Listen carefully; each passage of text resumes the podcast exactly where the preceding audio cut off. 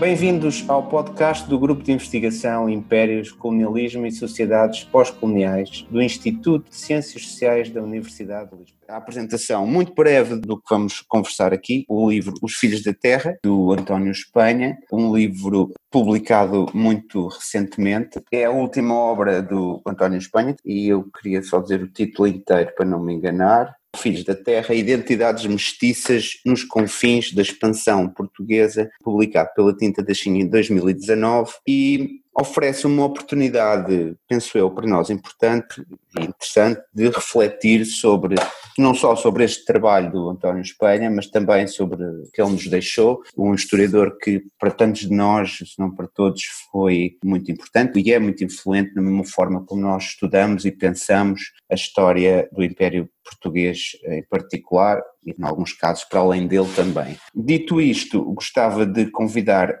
a Ângela a dar-nos um pouco de posicionamento desta obra no trabalho do António Espanha e depois seguir para uma conversa mais alargada. Ângela. Ok, então eu vou tentar relacionar este livro com o contexto mais geral da obra do Espanha, que, como nós sabemos, associamos quase sempre à história institucional e jurídica da monarquia portuguesa, seja na época moderna, seja depois no século XIX, e também do Império Português. Há um conjunto de textos que são seminais e que expressam bem o seu posicionamento em relação à história institucional e jurídica do Império Português, o livro Panorama da História Institucional e Jurídica de Macau, de 1995, no qual faz precisamente uma síntese daquilo que são as instituições do próprio Império. Depois o ensaio seminal, publicado no antigo regime dos trópicos de 2000, que vai provocar de facto uma ruptura muito importante na maneira como se estuda o Império e, enfim, grandes polémicas no mundo académico brasileiro. Desde já em 93, num artigo, num dos capítulos, aliás, da história do volume 4 da História de Portugal, Espanha já ensaiava, no fundo, estas proposições num artigo com Catarina Madeira Santos, precisamente sobre a configuração do Império. E em todos estes textos, é a heterogeneidade, o pluralismo jurídico, institucional, os limites do poder, são identificados por Espanha como caracterizando, por assim dizer, o império formal. Aquilo que o império formal, o império das instituições, o império cujas fronteiras estão delimitadas. Ora, o objeto de análise dos Filhos da Terra é precisamente a outra face do império. É o império informal, o império sombra, o império para além das suas fronteiras formais, o império resultante, em parte, da configuração do império em rede, identificado identificado por Luís Filipe Tomás. Esse império era constituído, e agora uso as palavras do Espanha, por um conjunto de uma série de comunidades históricas dispersas no espaço da expansão portuguesa, que, em função de marcadores diversos e com intensidade também variável, se identificavam ou eram identificadas como portugueses, francos, cristãos, intérpretes, gente do chapéu, homens livres, filhos da terra. É claro que Espanha explicita que, ao designar os membros destas comunidades como portugueses, está a construir um objeto de análise. Portanto, que não é um objeto de análise que existe per se, até porque, como Espanha também explica, a identidade portuguesa destas comunidades era altamente questionável. E o lugar, nomeadamente, que a mestiçagem e que tipo de mestiçagem, ou a ideia de que os portugueses eram universalistas, tudo isto não emerge, vamos pôr assim, destas próprias comunidades, mas é uma pré-compreensão e o Espanha procura precisamente discutir essa mesma pré-compreensão. Ora, a questão da identidade portuguesa precisamente já tinha sido também abordada por Espanha com a Cristina Nogueira da Silva, também num dos capítulos da História de Portugal de 1993. Mas apesar disso, é possível dizer que no contexto da sua trajetória científica escrita, mas não necessariamente no contexto da sua trajetória cívica, a questão da identidade portuguesa não foi uma questão muito central no trabalho da identidade portuguesa como um todo. Das identidades políticas, institucionais, claro que sim, mas não como nós habitualmente entendemos a identidade portuguesa. Não é, por assim dizer, um tema central na, na trajetória científica de Espanha e desse ponto de vista, Os Filhos da Terra é um livro de certa forma exótico, vamos pôr assim, exótico a essa trajetória, porque a maior parte dos seus contributos, como disse antes, se centraram na história jurídica institucional. Mas, por outro lado, também é verdade que a história social, e ao longo do livro Espanha refere várias vezes que este livro é um contributo para a história social do Império Português, a história social também esteve presente desde o início da sua trajetória científica, nomeadamente no ensaio de Direito e História Social que a Espanha estava a rever e que queria voltar a, editar, portanto, mostrando que essa dimensão também é uma dimensão que o acompanha desde sempre, apesar de nem sempre ser tão visível. E, portanto, desse ponto de vista, o livro não é um livro exótico. Isto é, apesar de poder parecer um livro exótico, a sua trajetória não é um livro exótico. Na verdade, eu diria mesmo que é o livro que faltava. É o livro que faltava para terminar um puzzle, o puzzle no qual Espanha partilha a sua visão sobre o Império Português e que, de certa forma, se não tivesse este livro, também ficaria incompleta. E nós sabemos que a Espanha gostava muito de coisas redondas. E de alguma maneira este livro, é assim, também é de supor que ele ambicionasse que os seus contributos científicos não deixassem arestas por limar. E de alguma maneira este livro é também um fecho ou um limar de coisas que ainda faltava completar. Como disse, a questão da história social não está ausente, de Espanha, talvez não seja a parte mais conhecida, mas já está presente em muitos textos e alguns deles seminais, ou seja, de facto é um livro que acompanha uma dimensão da trajetória de Espanha, não sendo a mais visível, é contudo uma dimensão constante. E é um livro que, no fundo, mostra, acho eu,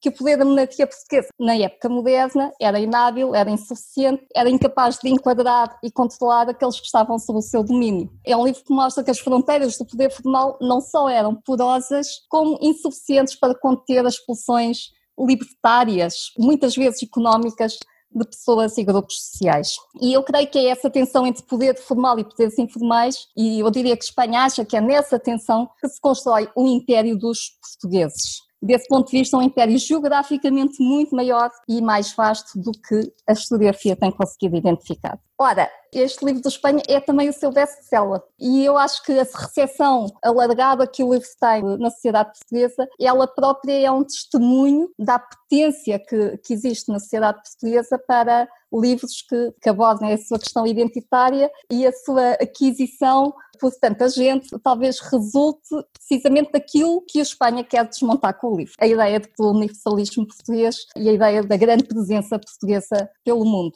Ora, eu não sei se a maioria dos seus leitores, de facto, percebeu que o livro não é uma apologia do universalismo dos portugueses, bem pelo contrário, que é um livro que pretende desmontar a ideia de que os portugueses eram universalistas, simpáticos, empáticos, e que tinham uma maneira especial de estar no mundo, misturando-se facilmente com os outros. Não é esse o argumento do livro. Todavia, se lido de uma forma desatenta, o livro de facto fornece argumentos para quem defende precisamente essa tese, a meu ver. Isso resulta naquilo que eu acho que é uma tensão que existe entre as questões centrais, os argumentos e o próprio corpo empírico compulsado para o construir. Por um lado, o corpo empírico é absolutamente fascinante, com a panóplia de exemplos que nos conduzem a recantos absolutamente inesperados, mas eu pergunto-me se todo este corpo empírico converge para o mesmo argumento, para o argumento central do livro. Será que o que se passa na Ásia é aplicável e é semelhante ao que se passa no Brasil?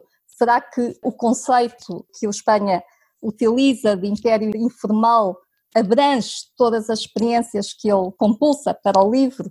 A meu ver, o corpo empírico do livro deve ser interrogado a partir deste ponto de vista, mas também a partir de um outro ponto de vista mais metodológico, que a mim me surpreendeu um bocadinho, porque eu diria que o Espanha, que sempre, sempre nos alertou para as condições materiais da produção dos discursos para entender os seus conteúdos, nem sempre o fez em relação ao grupo de viajantes estrangeiros que utilizou, sobretudo para compulsar estes exemplos. Portanto, eu diria que aqui, ao contrário do que o Espanha sempre fez, acho que às vezes foi um bocadinho ligeiro, talvez, no estatuto que deu às fontes que ele próprio compulsou. Depois há uma outra questão em relação à qual eu não estou totalmente convencida e que se prende um bocado com isto, e que é a aplicabilidade do uso do conceito do império sombra a todas estas situações. Isto é, eu gosto muito da ideia, mas será que são mesmo portugueses, estas comunidades são mesmo portuguesas e, portanto, pode-se aplicar o império sombra a estas comunidades? Não sei, tenho dúvidas. Portanto, deixo aqui estas interrogações e nomeadamente estas ideias de império formal, império sombra, identidade portuguesa, mestiçagem e universalismo português, lusotropicalismo, considero que são algumas das questões centrais que atravessam o livro. Uma intervenção longa, conhecedora e aprofundada, mas deixa-me várias questões que tu já estou a ver aqui o pessoal afiar as facas para conversar sobre alguns desses temas que eu tentava isolar. Um, a questão do universalismo dos portugueses, da identidade portuguesa, e da sombra, se quiserem, para usar um termo próprio, do lusotropicalismo que está neste livro. A questão do corpo empírico e o modo como o corpo empírico dá resposta ou não ao que é a seleção e o objeto do trabalho, e o modo como estes conceitos são ou não são operacionais e eficazes. Conceitos do império formal versus informal, portanto, estas oposições, Império Sombra versus o Império Luz, não sei, não está dito, mas pressupõe-se, ou outros conceitos que estão aqui, portugueses, entre aspas, tribo portuguesa, a noção de mestiçagem, portanto, estas evocações que são presentes no livro que podem ficar como pontos de debate, talvez começando por esta noção do universalismo dos portugueses. O que é que a reflexão do objeto de estudo do Espanha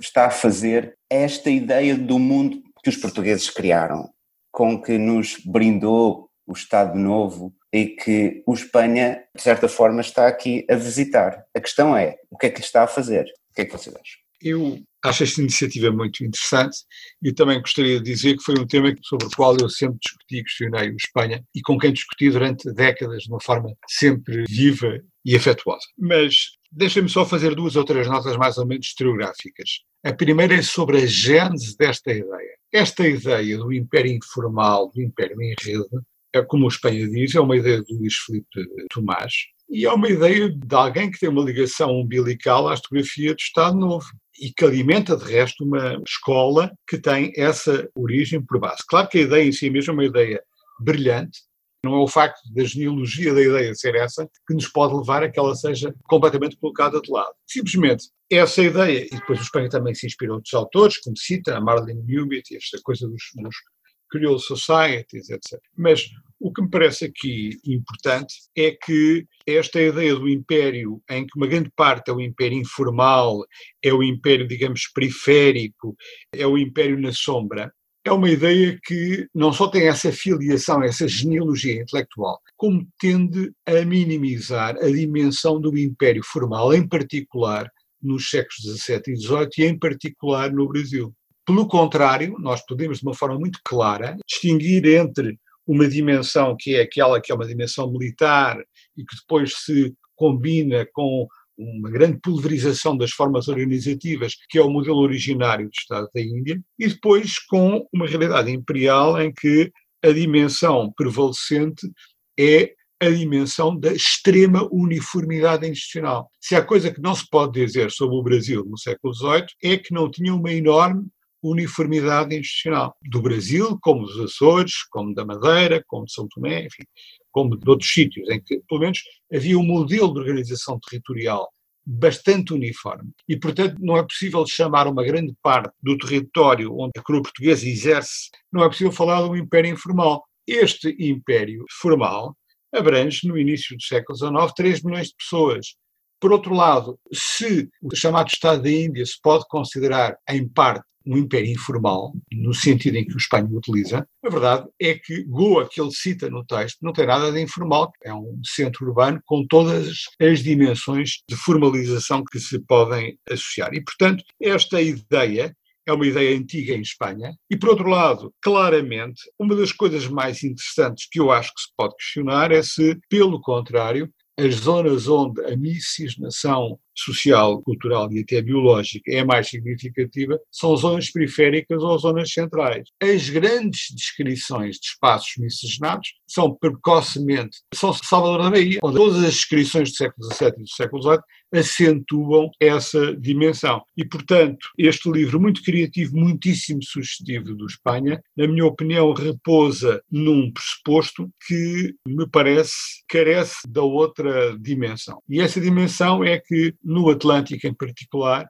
a formalidade, no sentido de que as elites locais são investidas, a elas lhes são atribuídas, são inscritas em instituições formais, tem um papel fundamental na estruturação imperial do antigo regime. Obrigado, Nuno, muito obrigado. Essa questão, de facto, não tínhamos aqui falado, já agora, que é da geografia desta narrativa que o, o Espanha nos apresenta, onde temos essa ausência do Brasil. Este livro parece funcionar num terreno que é um mundo afroasiático e também numa cronologia, que introduzia aqui também o aspecto cronológico do livro, que não está tanto quanto eu pude perceber da leitura, explicitamente fundamentado e que é até o início do século XIX, portanto é o século XVI, XVII, XVIII e acaba a história do Espanha, daí não há no livro nenhuma orientação para que esta narrativa tenha que ficar arrumada assim, mas é assim que está. De qualquer modo, eu gostava também de voltarmos a esta questão que o Nuno também referiu, que é de como o livro do Espanha resolve ou não resolve a temática do portuguesismo da expansão, as sombras lusotropicalistas que estão no livro. E como é que isso é ou não é resolvido? Qual é a vossa leitura sobre isso? Acho que era um aspecto interessante para discutir. Sobre essa questão do lusotropicalismo e do mundo que o português criou, que o Ricardo começou por referir e que é uma questão que está aqui em debate, se eu percebi. Como é muito habitual na obra do Espanha, o que ele faz é estilhaçar completamente essa ideia do mundo português e da própria categoria do ser português. Porque em tudo o que ele escreveu sobre a identidade portuguesa, que não foi assim tanto como a Ângela salientou, o que é ser português é uma coisa que varia muito no tempo e agora, com este livro, ele mostra também varia muito no espaço. E que a hierarquia das identidades também varia sempre muito, isso é uma afirmação geral, e ele depois, enfim, ele falou sobre identidade portuguesa na época moderna e o que ele disse foi que na época moderna há múltiplas identidades, múltiplas pertenças que são muito dinâmicas e muito plásticas. E há momentos em que prevalece a identidade cristã, que é muito forte, noutras a identidade local, noutras as identidades estatutárias e por aí fora. E a identidade portuguesa ou a pertença a essa comunidade que é Portugal seja isso o que for, que varia com o tempo, não tem qualquer primado e é sempre enfraquecida pelas outras, digamos assim. Bem, depois ele aqui mostra que nos espaços do Império Português ainda é mais assim ou pelo menos eu interpretei assim, ser português até pode em alguns momentos no Império ser uma identidade que se fortalece no confronto com a diferença, porque são portugueses porque se encontram com outros que não são portugueses e, portanto, torna-se uma identificação mais forte, mas também emerge a identidade cristã ao longo do livro, muitas vezes ele está a falar de cristãos como se os cristãos fossem os portugueses, e isso mostra como esta identidade cristã era forte e fortalece-se no confronto com os não cristãos, provavelmente. Portanto, estamos sempre neste dinamismo das identidades e das pertenças. Emerge a identidade portuguesa, emerge a identidade cristã. A identidade portuguesa é altamente negociável, há momentos em que é conveniente ser português e outros momentos em que não é, e, portanto, deixa-se de ser português e ser português transforma-se completamente num império e é coisas muito diversas e chegamos a um ponto em que já não sabemos bem o que é que é isto de ser português. Ser português foi coisas muito diferentes nestes espaços. Esta maneira de apresentar as coisas também estilhaça completamente com o lusotropicalismo, porque o lusotropicalismo assenta numa visão essencialista do que é ser português e há uma certa unidade no que é ser português no lusotropicalismo. E aqui essa unidade desapareceu e não há nenhuma essência no ser português, portanto, eu acho que é uma total incompatibilidade entre o que o Espanha escreve neste livro e essa ideia do mundo que o português criou e do lusotropicalismo. Do meu ponto de vista, isso desaparece daqui. Aliás, ele começa por dizer exatamente, e a Ângela também salientou isso, português é uma categoria historiográfica construída da qual partimos para dar inteligibilidade às fontes, àquilo que lemos, é a pergunta que fazemos, mas é uma pergunta do presente para o passado. Não se pode colonizar esse passado com o presente. Isso é uma ideia forte em toda a obra historiográfica do António Espanha e aqui também. Usar a categoria lusotropicalismo para interpretar o passado, isso também é anacronismo e também não faz sentido. E aliás, ele acaba o livro a dizer isso mesmo. É anacrónico usar esta categoria porque ela própria propõe uma leitura anacrónica das fontes da época época, porque subentende que há ali um discurso universalista sobre o género humano que não existia. E ele, em três páginas no final do livro, diz isso. Logo, isto torna impossível e absolutamente anacrónico e retrospectivo estar a importar para interpretar estas sociedades um discurso que parte de uma ideia universalista que nem sequer existia nestas sociedades. Eles não tinham uma concepção universalista, tinham uma visão hierárquica da humanidade totalmente incompatível com os subentendidos do discurso lusotropicalista. A sensação que eu tenho é que ele dá o que se diz uma no cravo e outra na ferradura. Ele conta uma história dos portugueses e depois diz: epá, mas isto, portugueses entre aspas. Ora, este livro vende bem porque ele está a fazer, está a caminhar sobre as pedras que foram construídas por eh, duas décadas, sei lá, quanto tempo, de, de historiografia, eh, que é justamente, a pergunta aqui é se o desenho e se a escolha é a escolha que nos ajuda a interrogar este princípio historiográfico de uma história dos portugueses no mundo. Pedro, querias intervir? Sim, sim rapidamente, até porque a Angela e a Cristina já, já, disseram muito do fundamental sobre o livro. Talvez ajude a situar este livro também algumas notas de alguém que vem acompanhando o pensamento de Espanha a respeito do lusotropicalismo e o modo como instaurar em Portugal um pensamento mais crítico sobre o mesmo e até estilhaçá-lo, não é? E o Espanha, mesmo durante o período, ou especialmente durante o período em que presidiu a Comissão dos Descobrimentos, ele sempre achou que a melhor estratégia para estilhaçar, vamos usar essa expressão, o lusotropicalismo não era um confronto abrupto, direto, eh, brutal, a denúncia, mas sim uma estratégia mais subreptícia, ou tentar ir a partir do seu interior, ir desmontando argumentos com calma, falando com alguns dos que, com calma, mantendo essa introdução com alguns dos que mais se reviam e revêem nessa maneira de entender o passado colonial português e com calma ir a pouco e pouco desmontando os seus argumentos. E este livro eu acho que responde muito a essa atitude. Não? É? Tu dizias, sim, há uma no cravo, outra na ferradura. Eu acho que é um livro pouco inocente, porque há aqui uma estratégia, mas de facto o livro é muito claro. Há aqui uma frase na página 272 que eu gostava de ler, que ele diz mesmo: Este realce pelos portugueses dos elementos portugueses, entre aspas, destas culturas mistas, representa uma apropriação do outro e com isso a tendencial negação da sua especificidade. Quer dizer, é uma afirmação que diz muito sobre qual é o sentido deste livro. Eu acho que isto não é inocente, talvez corresponda a uma forma de chegar a um público dos não convertidos, vamos chamar assim. Mas desculpem, é um tom um bocadinho mais pessoal e uma leitura um bocadinho mais baseada em conversas que tive com a Espanha. Talvez aquilo que eu gostaria de ter visto mais neste livro, o conceito de Império Sombra,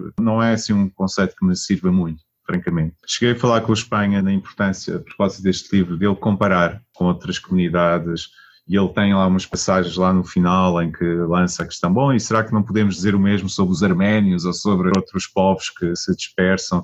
Eu acho que essa dimensão talvez pudesse ser ampliada e, e também pensar um pouco nos moldes que o Nuno dizia, isto é, eh, será que isto é exclusivo do Império Português? Se não estamos outra vez talvez a pensar num excepcionalismo português, ou será que todos os impérios europeus da época moderna tiveram uma parte, digamos, mais formal e ao mesmo tempo foram espalhando pessoas e comunidades que iam ficando e que mantinham ligações de diferentes tipos às instituições ditas formais desses impérios europeus. Isto é um objeto de estudo fascinante, mas talvez precise ser também visto com mais perspectiva e a partir de outras experiências imperiais, europeias e não europeias. Enfim, são muitas sugestões. Eu, gosto muito do livro, é um livro muito sugestivo e, e é por isso que estamos aqui também hoje. Não? Obrigado, Pedro. Vou deixar aqui um, a oportunidade para mais alguém se pronunciar, porque tenho ouvido sobretudo estudantes do António Espanha. Eu acho que é importante ter eh, leituras um pouco fora do círculo. Ricardo, podes dizer alguma coisa? Nuno Domingos, muito okay. obrigado. Obrigado. Enfim, não beneficiando dessa proximidade com o António Espanha, acho que o argumento vai um pouco no sentido de expressão que o Ricardo utilizou, porque se por um lado isto é uma história ao contrário, e interessa-me bastante, na verdade, eu acho que é um objeto fascinante olhar para uma experiência imperial a partir do foco e a partir das perspectivas que são presentes neste livro, mas não deixa de ser uma história imperial, é uma história imperial. E é uma história imperial que a palavra que mais parece que se poderá aplicar uma palavra de romântica, não é? Eu parece-me que há aqui uma descrição romântica de, uma, de experiências de indivíduos situados em contextos bastante diferentes, mas parece-me que há claramente uma, não sei se a palavra simpatia é, será exagerada, mas, mas quer dizer, há claramente um interesse de, de relevar as histórias destes indivíduos face a outra história que o Espanha desmonta muito bem e de forma muito interessante, que eu acho estupenda, mas seja como for, não deixa de ser uma história de uma gesta nacional com outros atores, com atores completamente diferentes, mas não deixa de ser e não deixa de ser uma história imperial. E se nós dizermos que grande parte destas pessoas não são muito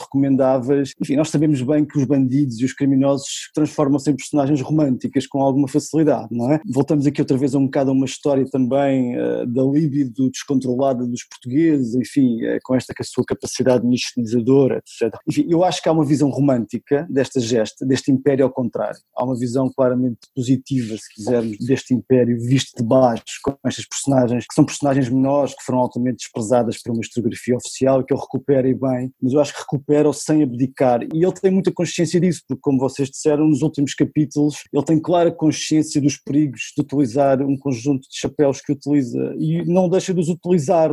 Cá podia tentar arranjar uma estratégia de não os utilizar, mas não deixa de os utilizar. Nesse sentido, há uma espécie de recriação do universalismo português em moldes completamente diferentes, com personagens completamente diferentes, pelo menos é a minha leitura, mas sem abdicar claramente de uma ideia imperial. Processos como processos de mistinização é muito complicado, não é? Sobretudo como afastam precisamente dimensões mais violentas e exploradoras. E por outro lado, eu sinto muito aqui uma ausência, e é por isso que eu chamo uma história imperial, das populações locais. Não as vejo podemos dizer que isso não lhe interessava propriamente, não era isso o objeto, mas eu sinto essa ausência. E elas aparecem sobretudo enquanto pessoas que se misturam, etc., mas muito menos enquanto sujeitos da sua própria história. E eu sinto essa falta. Seja como for, quer dizer, eu acho este exercício fascinante do António Espanha, mas em relação a este debate específico do universalismo português, eu acho que ele dá a volta, nunca abdicando de uma visão romântica vinda de baixo. Ok, mais alguma? João Figueiredo. Sim, o meu comentário vai centrar-se mais no capítulo sobre Angola, por questões óbvias, que é aquele em que eu consigo discutir as fontes, ou pelo menos notar mais as ausências, porque dos outros contextos estou acima de tudo a aprender. Da parte de Angola, eu notei que, inclusive na descrição que António Espanha da altura faz, da desordem que havia no sertão, e que eu percebo que naquele momento em que aparece é contrariar esta ideia de paz lusitana, ou facilmente levaria ao tropicalismo, foi um momento em que eu senti uma ausência, que é a ausência do tráfico, falar do tráfico de escravos e da escravatura como causa. Então comecei a notar que muitas das fontes mobilizadas são fontes de etnografia, portanto, de um presente etnográfico, e que relatam o período pós-comércio ilícito. Ou seja, estamos a falar ao mesmo tempo de uma descrição que seria do século XVI ou século XX, mas muitas das fontes utilizadas têm um foco mais na parte do comércio ilícito e, portanto, apanham uma desestruturação que nos parece, como sendo a condição natural do espaço, gera um impacto do tráfico. E aqui isto não é bem claro, que quando os portugueses encontram e criam este grupo, Charneira, que neste caso são os banquistas, que estas sociedades desestruturadas que, que encontram estão desestruturadas por uma razão, porque a antiga ordem política que existiu passou a haver uma ordem mais centrada no comércio e neste comércio não era um comércio ilícito, nesta altura seria um comércio de tráfico. E, portanto, não sei se a escolha do território, se a escolha desta população, porque poderia-se ter escolhido outras populações colaboradoras com os brancos, como os quimbares, e que estariam mais intrinsecamente ligadas com este primeiro movimento de extração que foi de pessoas escravizadas. O que também mostra que, em vez destas províncias, ou seja, em vez de escolhermos Angola, Moçambique, Guiné, facilmente se poderia ter escolhido o Atlântico Negro, por exemplo, ou outras unidades mais pequenas, como o próprio começar a partir dos navios. A escolha deste foco como filhos da terra e a terra sendo os diferentes territórios, as diferentes províncias, também vai condicionar um pouco esta análise. E neste momento, eu acho que, chegando ao fim e podendo, mesmo desconstruindo tudo isto, as fontes escolhidas e aqui talvez vá um pouco no sentido do que Nuno Domingos disse, não são fontes que façam ver as populações locais como tendo tido a dado momento os portugueses a interferir nelas, mas tendo uma dinâmica anterior e posterior, ou uma razão que explica esta falta de harmonia. Eu acho que o que ele usou o termo a não harmonização, uma visão não harmónica do interland da África, tinha uma razão de ser ligada com esta presença que vinha antes. É só nesse sentido. Obrigado, João. O João coloca já aqui elementos relativos aos problemas do campo empírico. O, o Nuno também tocou nisso. A Ângela estava a levantar a questão ao início. Podemos enverdar por aí, sem talvez ainda deixar morrer esta dualidade do livro que temos estado aqui a identificar, que é tentar encontrar, como Pedro sugeria, uma solução crítica para as grandes temáticas organizadoras da historiografia da expansão, nacionalista sobretudo, a partir de dentro. Nesse sentido, sentido, isto parece ser mais uma história dos portugueses que procura, ao mesmo tempo, introduzir problemas na história que está a contar. E aqui está uma tensão que já identificamos, que resulta também num aspecto levantado pelo João e pelo Nuno, que é na ausência relativa de outros agentes que não os portugueses, mesmo que os portugueses sejam entre aspas, o que temos é uma história da expansão onde os protagonistas, para repetir um tropo forte da historiografia portuguesa sobre o Império, são os portugueses, mesmo que sejam portugueses entre aspas, são os portugueses. Mas passava a palavra ao Mateus, que também tem algo para dizer. Bom, é engraçado como todas as falas, tanto dos alunos do Espanha como as dos não alunos do Espanha, contemplaram a minha leitura do livro. Eu li ele em duas etapas. Primeiro, quando eu comprei o livro, Eu li a primeira parte do livro. E aí eu parei por outros vários motivos e voltei à leitura e terminei o livro agora. Na minha primeira leitura, que foi só até a metade, eu fiz um comentário, eu escrevo muito nos livros, onde eu fui lá na bibliografia e todos os livros do Freire estão citados. Claro, vão ser citados. Mas o meu comentário era de que eu estava incomodado com o livro. E talvez esse tenha sido um dos momentos que me fez largar o livro. Que eu estava incomodado porque me parecia que ele estava dialogando de maneira muito explícita com o mundo que o português criou, fazendo uma releitura de uma bibliografia existente sobre esses vários espaços. Eu acho que para a África, assim como o problema da cronologia que já foi levantado para pensar o Brasil e para pensar a África, o livro torna-se problemático em determinados momentos. Ele avança muito no Império do Oriente talvez pouco da África, mas eu tinha ficado muito incomodado, tinha achado o livro com tendências lusotropicais. Mas aí quando eu fui obrigado a ler o resto do debate de hoje, percebi que os dois últimos capítulos quase que parecem responder ao que ele está escrevendo antes e deixar claro que uma leitura contemporânea possível desse livro não é essa que eu estou fazendo. O que eu acho problemático é que esse livro, assim como a Angela acho que já mostrou falando sobre a análise metodológica dessas fontes, por vezes os viajantes são acionados como ilustrações do que ele está falando, assim como as imagens são ilustrações, elas não são fontes historiográficas que são necessariamente abordadas dentro da sua própria produção enquanto documentação e registro do passado. Então isso me parece causar uma tensão entre essas possibilidades de leitura sobre o livro. Agora o problema é que esse livro, como a Angela falou, é um best-seller e ele não foi feito, eu acho, outras pessoas podem responder melhor do que eu, mas eu sinto que foi um livro escrito para um público como eu. É um público que é interessado por história, eu sou um historiador do século XX e do século XIX, sobretudo que está agora interessando num período mais antigo, mas também para um público como, não sei, meu pai, minha mãe, pessoas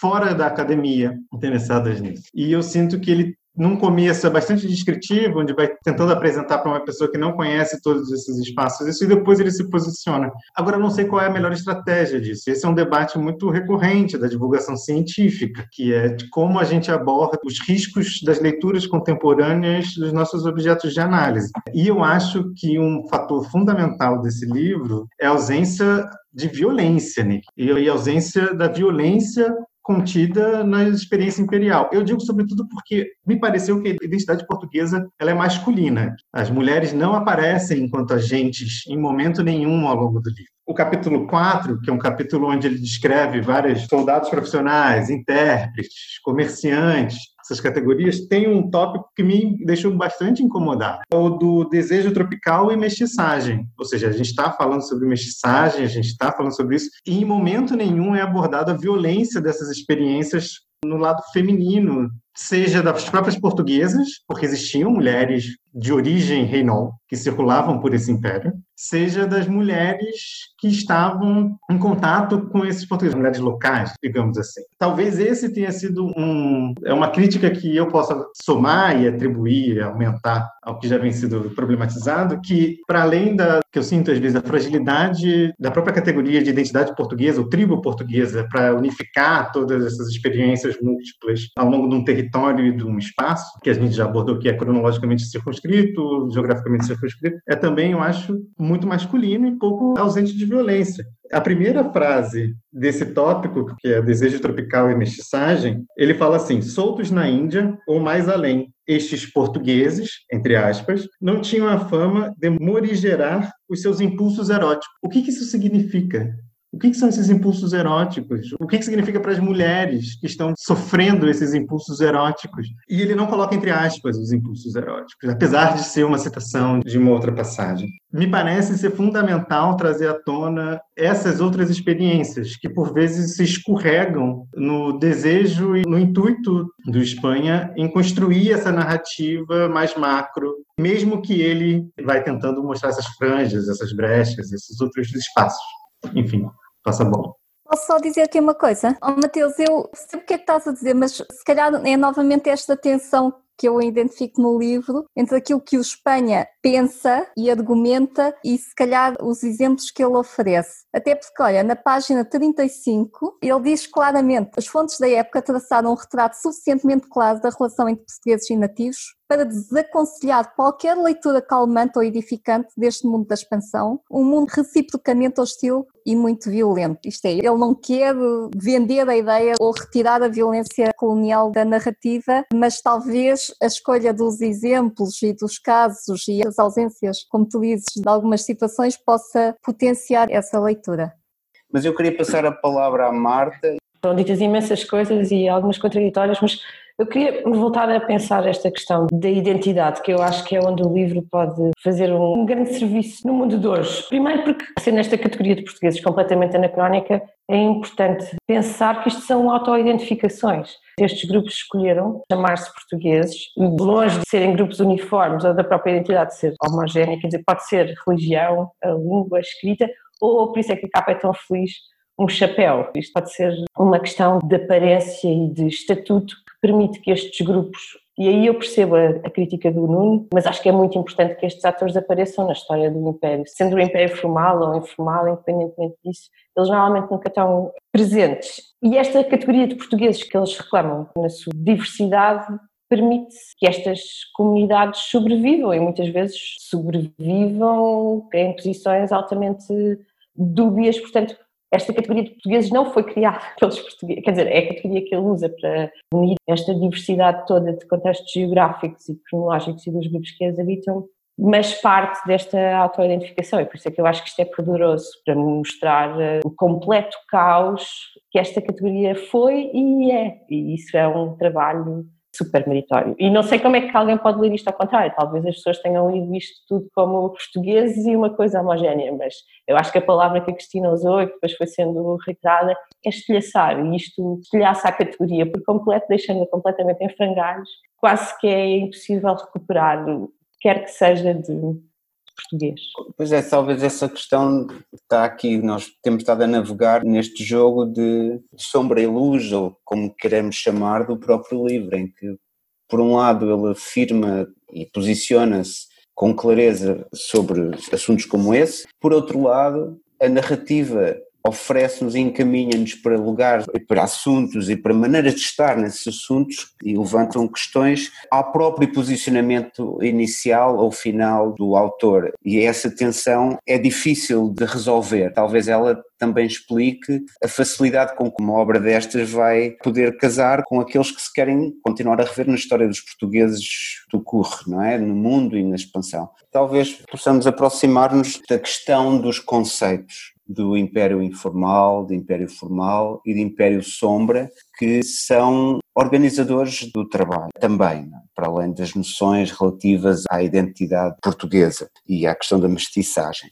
A ausência deliberada do Brasil e das Américas desta abordagem parece sugerir que a, a noção de Império Informal e de Império Sombra é também uma noção que tem uma espacialidade e tem uma territorialidade, se quisermos, uma geografia muito específica no Império Português e, portanto, perde a sua força quando saímos de, dessa geografia, dessa cronologia que vai até o século XVIII. Ir encaminhando a conversa para uma conclusão, manifestando a nossa opinião e a nossa perspectiva sobre o uso destes conceitos, das suas limitações e as suas virtudes, e era sobre isto que eu se calhar gostava que nós conversássemos. Eu queria dizer só duas coisas antes ainda de passarmos aos conceitos, e que tem a ver com a recepção também uma nota pessoal, e prende-se com aquilo que a Cristina dizia de como é que este livro se insere na obra do Espanha e como é que ele é recebido. O Espanha ficou super surpreendido, por um lado, com a recepção alargada do livro, portanto, ele não estava à espera de ter tantos leitores, tudo, e por outro, ainda mais surpreendido pelos parabéns que lhe foram dados por alguns lusotropicalistas da nossa cena académica. De facto, não há qualquer intencionalidade nesse sentido, aliás, como mostram os capítulos mais teóricos, mais à Espanha, por assim dizer, mas de facto, um livro é o livro e os seus leitores e as suas leituras. E eu creio que isso é, é muito interessante perceber como é que ele pode ser deslido e tem sido deslido contra a própria vontade do autor, claramente. A tal estratégia que o Pedro referia, não sei se a estratégia acabou por ser tão bem sucedida assim. Essa é a questão. O que eu acho muito interessante, a Angela acabou de abordar isso, e tem um pouco o que me escapa às vezes, por não ter uma leitura prévia da obra do Espanha, é de que o Espanha tinha óbvia consciência da possibilidade dessas múltiplas leituras. Não à toa ele inclui no início um texto de duas, três páginas falando sobre isso e ele referencia diretamente o Gilberto Freire e a obra do Freire nos anos 50, não é qualquer obra que ele referencia, e ele retoma isso no final do livro. O que eu senti lendo o livro é de que a apresentação e a conclusão não estão presentes na problematização tanto das identidades. Eu acho que ela aparece porque ela é estilhaçada, ela é pulverizada, mas ela reforça essa identidade porque ela parte ainda da ideia de portugueses. E o diálogo desses, sobretudo, com as premissas do Império Formal e poucas vezes com os outros poderes que estavam ao redor desses mesmos grupos. Aparece, claro que aparece, mas não é um ponto fulcral. E como o objeto central é o Império Informal, o conceito do Império Informal, e os portugueses nesse mundo, seja com aspas, sem aspas, como queira, fica difícil, às vezes, levar esses parágrafos mais no corpo descritivo do Império Informal com a própria problematização que ele faz dos conceitos que ele lança à mão, de crítica ao lusotropicalismo, de... e aí são os riscos das leituras contemporâneas, que a gente não tem como fugir.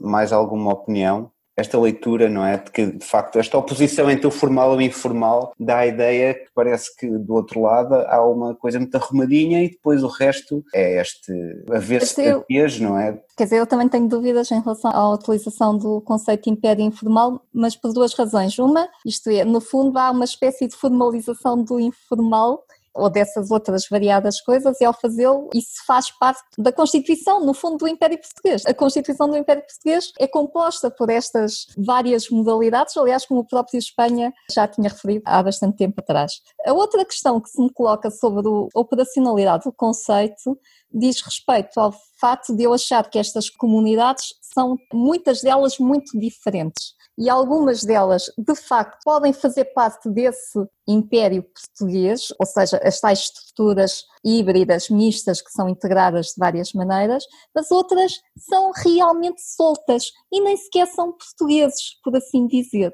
Portanto, podemos utilizar esse chapéu de chuva de império para estas comunidades que foram à sua vida fazem parte do mesmo chapéu? Tenho dúvidas. Ô Ângela, só sobre isso, que me parece que é um bocado isso que se o António Espanha quisesse dar o passo final daquele estilhaçar das categorias era precisamente abdicar da categoria de império. Porque eu acho que a categoria de império une Quer dizer, ele por um lado de escola, parte de tudo, depois volta a colar, e volta a colar com estes sucedâneos, não é? O Império Informal, que na minha interpretação está muito ligado ao Império Formal, e depois este império sombra que me parece uma coisa mais solta, que na verdade chega a certo momento em que já não é nada, já não é império, e se calhar aí, tanto a categoria de império como a própria categoria português poderiam ser postas em causa, o que implicaria olhar para isto de forma completamente diferente, que eu acho que a palavra império não pode ser usada de forma ligeira, ela cola, império dos portugueses, seja formal, informal ou sombra. Tenho dúvidas de que a coisa se resolva nesta parte do império sombra, que eu acho que traz relações fantásticas, acho o livro fascinante nesse aspecto, mas mantendo aqui esta categoria chapéu, na verdade, continua a ser ser a gesta imperial vista ao contrário, vista de baixo, vista através de outros atores, muito interessante, mas parece-me que cola, o império cola, continua a dar uma dimensão coletiva de gesta. Mas, portanto, só para fazer a passagem para o tema da mestiçagem, com este ponto da situação sobre o conceito do Império Sombra, que aqui vocês levantaram, tendo partilhar, que é o modo como, por um lado, a dualidade, enfim, é uma oposição problemática, porque implica que no formal tenhamos um mundo arrumado e o informal seja o espaço do relativo caos, e isso em si mesmo é uma contradição na obra do próprio autor, que tanto chamou a atenção para que o Império Formal, no fundo, é informal. Esse é o primeiro aspecto. O segundo é o modo como é problemático a expressão império para ser lançada a toda esta diversidade. A remeter para império ou reivindicar que este mundo está subsumido num império e que isto corresponde a um império é desde logo uma daquelas coisas problemáticas da obra do autor, que é o cravo e a ferradura, em que por um lado diz que não, mas acaba por reincidir, neste caso, como o Nuno chamava a atenção, numa narrativa do Império Português e termina, aliás, a obra dizendo que isto, no fundo, foi tratar do Império. E isto é o Império. E dito isto, penso como ponto da situação, a questão do Império Sombra não foi aqui tão abordada, mas no fundo partilha do mesmo problema da ideia de Império Formal e Império Informal e no fundo torna-se aqui um problema para uma obra que pretende desmontar uma narrativa no qual ela acaba por radicar e conceitos nos quais acaba por radicar. E com isto, a questão do conceito de mestiçagem, eu queria levantar, Ângela, que vantagem existe, que operacionalidade existe em interpretar estas comunidades como mestiços ou mestiças. O que é que esta noção aqui nos está a fazer? é sempre uma fuga fácil, eu posso desde já dizer. É? Quando a gente não tem uma solução, dizer que é tudo uma mistura é a melhor maneira de resolvermos algo que é confuso. Penso que essa fuga é proporcionada pelo termo mestiço, ou mestiçagem, ou, ou híbrido, ou outro equivalente. Queria só dizer uma coisa. Eu acho que é muito difícil fugir de determinados conceitos e acho que este livro de Espanha mostra isto. Nós estamos a questionar os conceitos que ele utiliza, mas a questão é o que é que era substituível a isto para esta amálgama de coisas se tornar minimamente compreensível. E acho que a palavra mestiçagem é um instrumento que, para tornar inteligível algo que se não era um apanhado de descrições múltiplas que depois, enfim, também não funcionava em termos de argumento. Mas em todo caso, acho que a palavra mestiçagem aqui também ela é muito polissémica, isto é, estamos a falar de muitos e variados tipos de mestiçagem e que não são necessariamente, e mais uma vez, abarcáveis pela mesma palavra, por assim dizer. Isto é, a palavra mestiçagem acaba se calhar por novamente essencializar um bocadinho experiências que são altamente diferentes, e nomeadamente entre o mundo asiático e o mundo brasileiro. Isabel. Eu acho que uma ausência que se sente aqui um bocadinho, é, ela é mencionada, mas que se se calhar tem que ser um bocadinho mais desenvolvida, que é a genealogia da ideia de mestiçagem como elemento identificador ou próprio deste suposto universalismo do Império Português. E como essa genealogia remonta ao Brasil, mas depois como ela é usada aqui um bocado de forma indiferenciada para todo o Império e de facto estamos a falar de coisas tão distintas que mereciam ou ser distinguidas ou se calhar ter-se tornado mais evidente esse próprio percurso da entrada da palavra mestiçagem ou do atributo da mestiçagem como elemento constituidor do Império Português, como isso vem de uma determinada ideologia intelectual e, e circunscrita a uma geografia, e como é que isso passou ou não para outras geografias. Se calhar ganhávamos em que tivesse sido mais explícito. A esse respeito, eu retomando o que disse a Isabel, independentemente dos antecedentes sobre a Índia no século XVI, a verdade é que os espaços que aparecem mais destacados como espaços de mestiçagem, pelo menos nos livros de viagens, são os grandes centros urbanos do Brasil. Como disse, é a Bahia. A Bahia que aparece como, e a Bahia não é nada periférica, mas a Bahia que aparece nas descrições de época como a surpresa de um espaço onde aparentemente europeus e não europeus, enfim, há muitas descrições sobre isto, são descrições que depois são retomadas e reiteradas. Uma vez mais retomamos ao tema que eu evoquei no início, que é esta confusa ideia de mestiçagem, o que quer que isto queira dizer, mas o próprio espanhol utiliza muito descrições de Goa. Creio que Goa não faz parte do império informal e, por consequência, eu acho que este conceito é o conceito que carece de maior precisão e eu acho que é interessante conseguirmos, por um instante, suspender o discurso de Gilberto Freire. Ou seja, imaginarmos que não há lusofocalismo para podermos tentar discutir estes contextos atendendo às categorizações de época, portanto, sem nos impormos uma dimensão cronocêntrica que é muito motivada pela universal crítica ao lusotropicalismo, mas que acaba por ser uma espécie de prisão que investe os objetos periféricos de uma espécie de marca que inquina por vezes a discussão sobre os mesmos talvez seja interessante tentarmos libertar-nos deste constrangimento terrível que é a herança lusotropical e tentarmos só no fim regressar a ela, que é talvez aquilo que a Espanha fez neste livro. Obrigado, Nuno. Nós estamos a chegar ao fim. Eu não sei se temos mais alguém que queira ou gostasse de trazer uma visão que nós ainda não tínhamos falado sobre o livro, porque senão eu ia aproximar-me para o nosso fecho. Eu queria só dizer uma coisa antes de terminar. E eu acho que esta discussão tão viva é mais uma prova precisamente da capacidade que a Espanha teve sempre de nos inspirar e inquietar, seja pelas pontas que não ficaram totalmente cozidas ou pelos conceitos não totalmente explicados, mas este livro, que eu também gostei muito, não é? Apesar de ter algumas reservas em relação a algumas coisas, é mais um livro que abre um campo de debate e, e, é super inovador também por causa disso e não queria deixar de dizer isto antes de, de finalizarmos. Acho que é mais um destes grandes contributos de Espanha para nos obrigar a pensar.